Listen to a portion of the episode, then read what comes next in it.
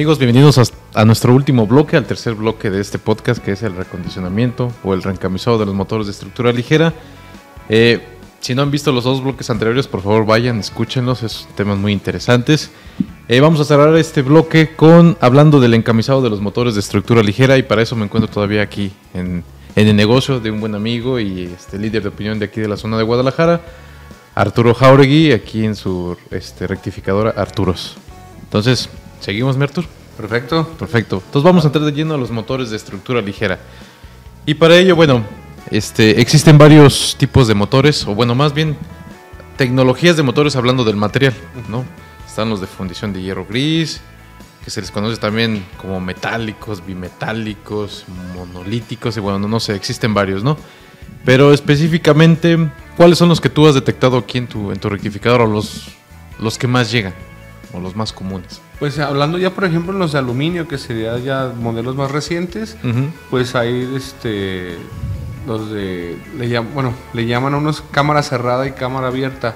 Los de cámara abierta serían como los de estructura ligera. Ok, ok. Este, eso sí ya, pues tenemos desde Subarús, algunos, este, Mercedes, BMW, el Hondas o más común, el Nissan QR25, por Ujú. ejemplo, que sería el más común de los motores que hacemos. Ujú. Y todos pues ya llevan una estructura ligera. Ok. Ya lo que cambia muchas veces el material interno del cilindro, que sea una camisa fundida ya al motor de aluminio o recubrimientos de nicasil o materiales de ese tipo, depende del fabricante del, del motor. Ok. Una buena diferenciación, ¿no? Porque precisamente la tecnología en esos motores es en el cilindro, ¿no? Puede ser una camisa fundida con el mismo este, aluminio o incluso yo he visto procesos que es como una adhesión de tipo plasma que le ponen ahí al, al- al cilindro internamente, ¿no? Para mejorar sus propiedades de trabajo precisamente con el anillo. Así es. De estos motorcitos de estructura ligera, mi Artur, ¿cuáles podrías tú decir que son las, o para ti que tú consideras que son las ventajas de este tipo de motores? Pues yo creo que el fa- fabricante lo hicieron por ah, minimizar el peso en los motores. Obviamente, cuando hubo el cambio de, de fierro, de, hierro vaciado a aluminio, pues eso se buscaba. Igual el enfriamiento del motor. Yo me imagino que en estos de estructura ligera es lo mismo. Como tiene una capacidad más grande para el enfriamiento, para donde pasa el anticongelante y todo, me imagino que esa parte Mejora. mejora. Los hace a lo mejor más resistentes a, a temperatura, pero a la vez son más débiles. O sea, se calientan. Cualquier sobre, sobrecalentamiento es más fácil que tengan una deformación que un motor de cámara cerrada o un motor de que no sea estructura ligera.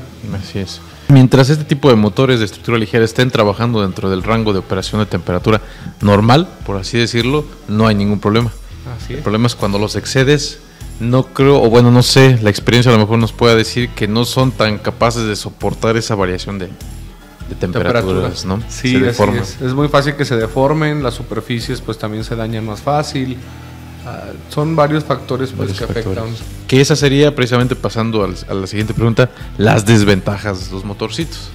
Ya dijimos cuáles son las ventajas, ahora cuáles serían las desventajas. Obviamente la desventaja para el dueño o el equipo original, ¿no? Pero nosotros de rectificador son nuestras, son las ventajas que fallen tanto. Se vuelven, ¿no? Oportunidades para nosotros. Así es. Sí, muy bien. Ahora, ya la- en la pregunta y para entrar de lleno, ¿es recomendable encamisar estos motorcitos? Si lo ves desde el área muy técnica, no. Obviamente ningún fabricante de motores o de equipo original te va a decir en camisa. Incluso no va a haber Claro. una camisa que la agencia no te va a vender una camisa, por ejemplo, como venderte un pistón. Ellos siempre te van a recomendar el cambiar el bloque o el medio motor como los venden ya ahorita. Obviamente, digo, no creo que sea algo exclusivo de mexicanos, pero como mexicanos buscamos la manera de salvar esos motores. Ujú. La cosa ahí es ver, depende de la marca del motor y del material, es la manera en que lo vas a encamisar. Ok. Porque pues depende mucho si trae la camisa con recubrimiento o es camisa fundida, Mm. qué tanto espesor de camisa o metal trae ese motor antes de llegar al aluminio. Creo que ahí sí se, es bueno considerar todos esos factores antes de considerar encamisarlo. Ok. Ese es, es algo muy interesante porque precisamente el encamisado es una adaptación. ¿no? Así es, totalmente es una adaptación. Entonces, desde equipo original, pues obviamente esto no existe. Así es. Pero bueno, tampoco sería factible, yo creo que para los fabricantes de equipo original o para los que venden refacciones, pues estar maquilando monoblocks y monoblocks y monoblocks, ¿no? Sería algo, bueno, que no, no tendría razón de ser. Dentro de tu negocio, específicamente aquí con rectificaciones Arturos, ¿cuál sería el éxito para la correcta reparación de estos, de estos motores? Yo creo que primero considerar lo que te digo de qué si, si sabes de qué tanto material trae la camisa antes de abrirlo, quizás lo ideal sería encamisarlo sin llegar al aluminio. Ok, O sea, obviamente siempre y cuando tenga suficiente pared ok. para poder meter una camisa y, y sin llegar al aluminio. ¿Qué es lo que pasa cuando tú llegas al aluminio? Algunos motores como, como el QR25 precisamente, cuando tú llegas al terminas el material de la camisa y llegas al block, quedan como una serie de rayas que es donde se adhiere la camisa al block, la original. Y eso hace de que sea y nunca es concéntrico al cilindro. Así es. Así que cuando tú llegas a una camisa y metes una camisa que a lo mejor queda muy al límite, es riesgoso poner esa a esa medida porque no va a ser una circunferencia perfecta.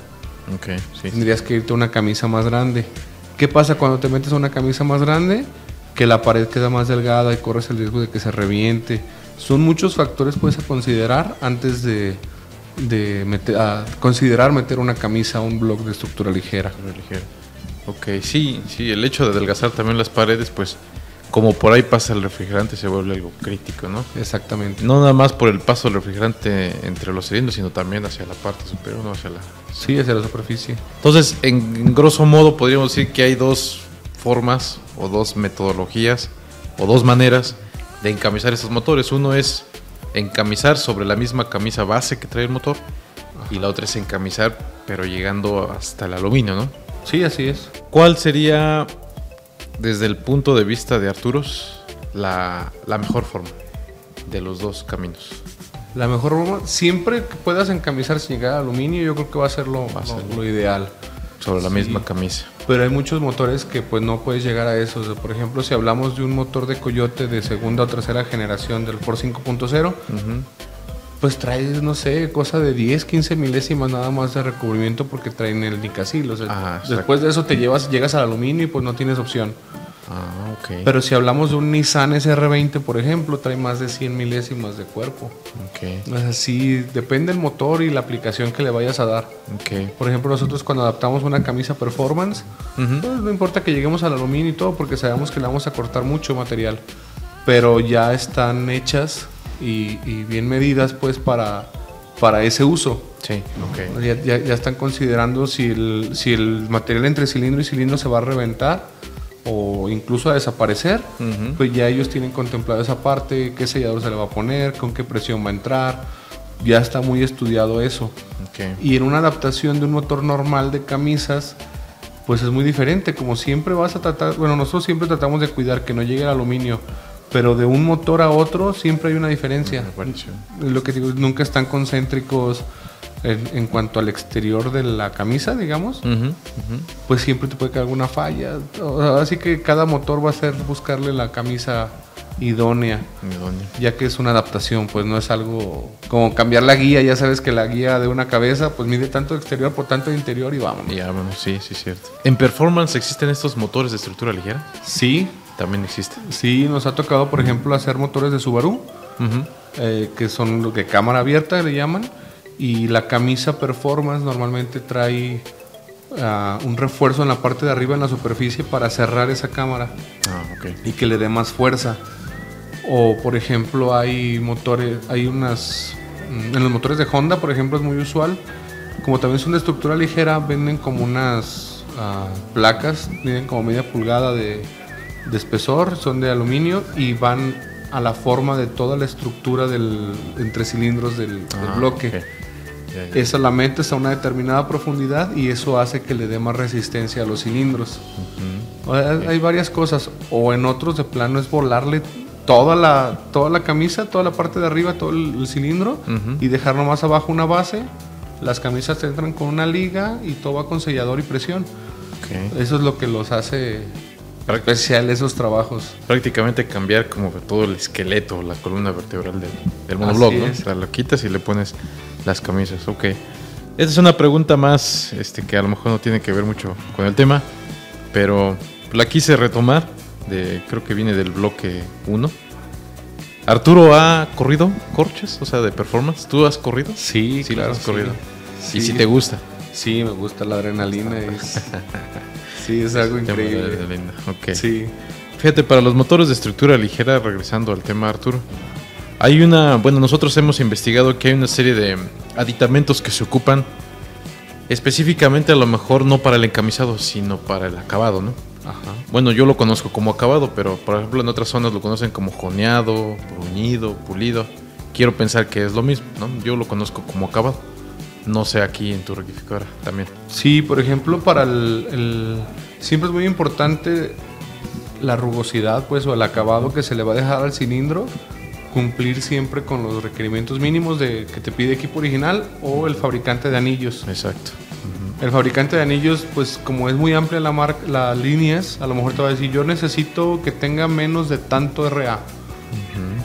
Pero ahorita todos los motores modernos nos han llevado a no nomás pensar en el RA, hay que pensar en RPK, son varios parámetros de rugosidad Así es. que nos funcionan para eso. Digo, es un tema muy amplio, pero a grandes rasgos es la profundidad del rayado del cilindro, del acabado. Eso es lo que nos da, porque nos funciona para lubricación, para el, el- el trabajo ideal del anillo.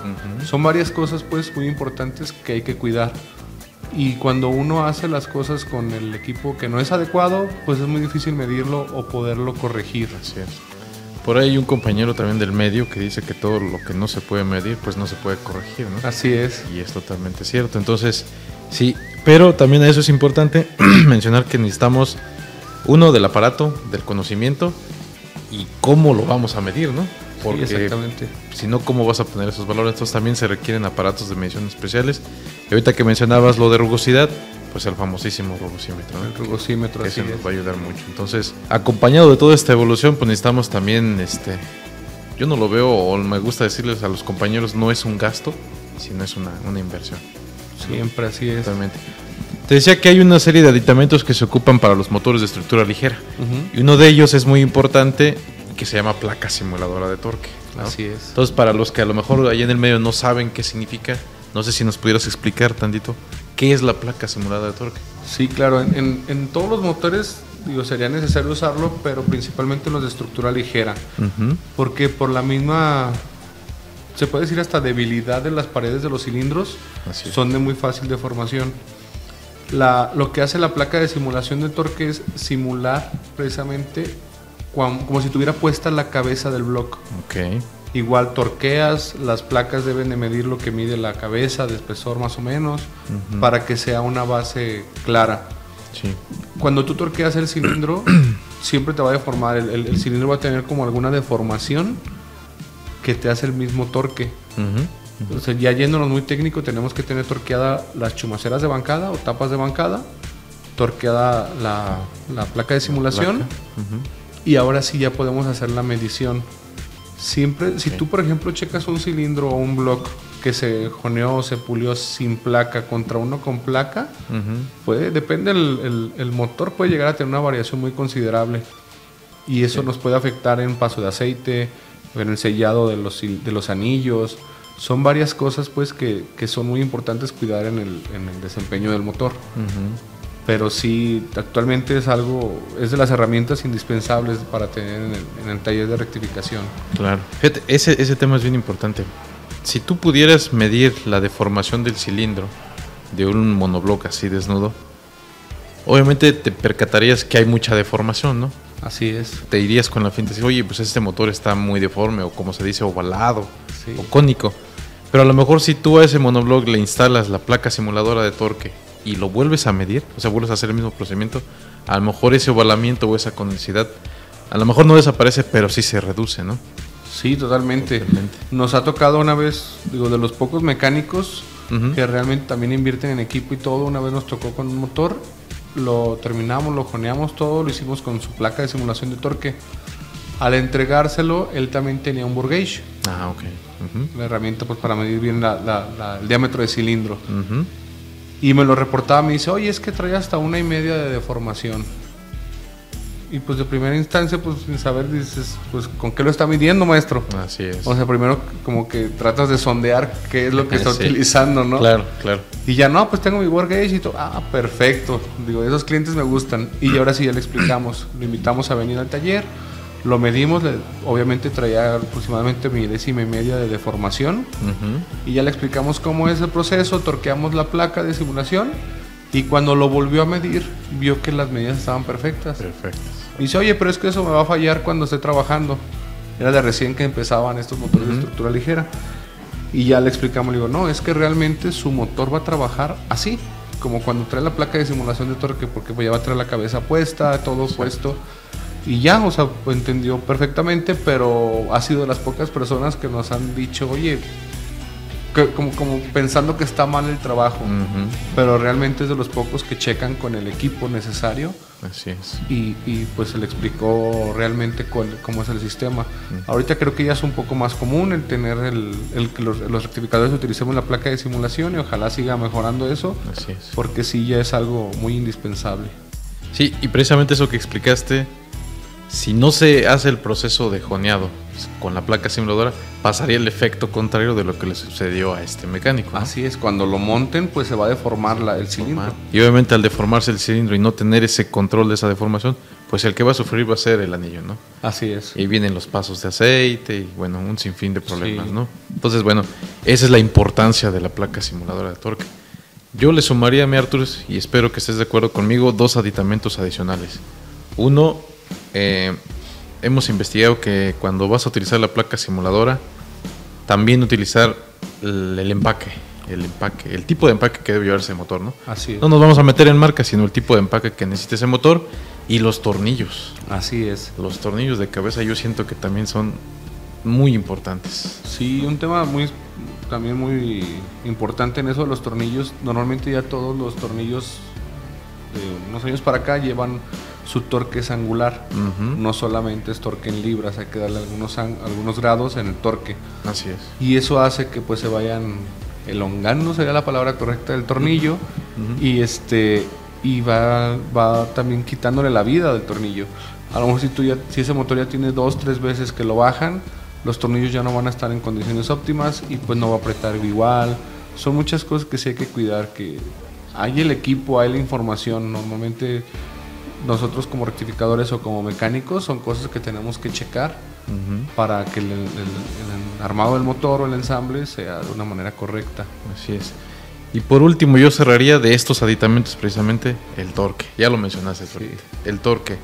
Precisamente ese torque, alguien se preocupó por, por investigar cuál era la, el la mejor forma de, de maximizar el apriete en ese tipo de tornillos que mencionas ahorita. Entonces, ese torque está calculado. Entonces, yo agregaría hacer el torque de la forma correcta para Así que es. cerremos perfectamente ahí el, Sí, es- eso es muy importante y pues nosotros tenemos nuestros equipos calibrados. Así es. Normalmente tenemos torques que, ah, pues yo ya tengo, no sé, 5 o 10 años con mi torque y trabaja muy bien. Sí, pero normalmente el torque tienes que probarlo en, en una presión baja, una media y una alta Ok. para que veas que todos los rangos estén bien. Y es importante hacerlo una vez al año, por lo menos, para que tú puedas asegurar tus, tus torques. Los torques. Sí, Sí, porque eventualmente es una, una herramienta que con el tiempo va a sufrir un desgaste, sí, sí, que totalmente. obviamente va a tener un ciclo de vida, ¿no? Sí, son partes mecánicas y no dejan de desgastarse y más. Nosotros como rectificadores que lo usamos todos los días, Todos los varias veces al día, pues sí es algo que va sufriendo desgaste. Así es. Como la herramienta de medición también, ¿no? Ta- Así es. También forma parte importante. Sí, Muy bien. Pues este ha sido un tema amplio y to- de hecho nos podemos seguir aquí sí, no. horas y horas y horas porque y nada más hablando específicamente de este proceso que es el encamisado, ¿no? Si nos podemos hablar de cada uno de los procesos por cigüeñal, por cabeza, bueno, nos aventamos aquí toda una semana, ¿no? claro. Arthur, para nosotros ha sido un gusto este, estar aquí contigo, que nos hayas abierto las puertas de tu negocio, que hayamos conocido un poquito, no nada más en lo profesional, sino en lo personal también, que eso es importante para seguir esta, esta relación moresa, este, este, rectificaciones eh, Arthurs, de- durante muchos, muchos, muchos años más, ¿no? Sí, así Entonces es. te agradecemos infinitamente. No sé si quieres agregar algo. No, estamos a la orden, Antonio. Este, muchas gracias a ustedes también por acompañarnos. Saben que aquí es su casa. Cuando gusten, cualquier cosa que podamos apoyarlos y todo, estamos a la orden. Igual a, a, pues, a la gente que nos escucha y nos ve, nos puede seguir por redes sociales, Facebook, Instagram como Arturo Racing. Eh, siempre estamos abiertos a cualquier proceso que quieran hacer, modificación, preguntas, capacitaciones o incluso hasta visitas. Si alguien quiere, por ejemplo, venir a conocer sobre el proceso, con todo gusto. Eh, también tiene su casa aquí y los esperamos. No, pues, ¿qué más podemos pedir, no?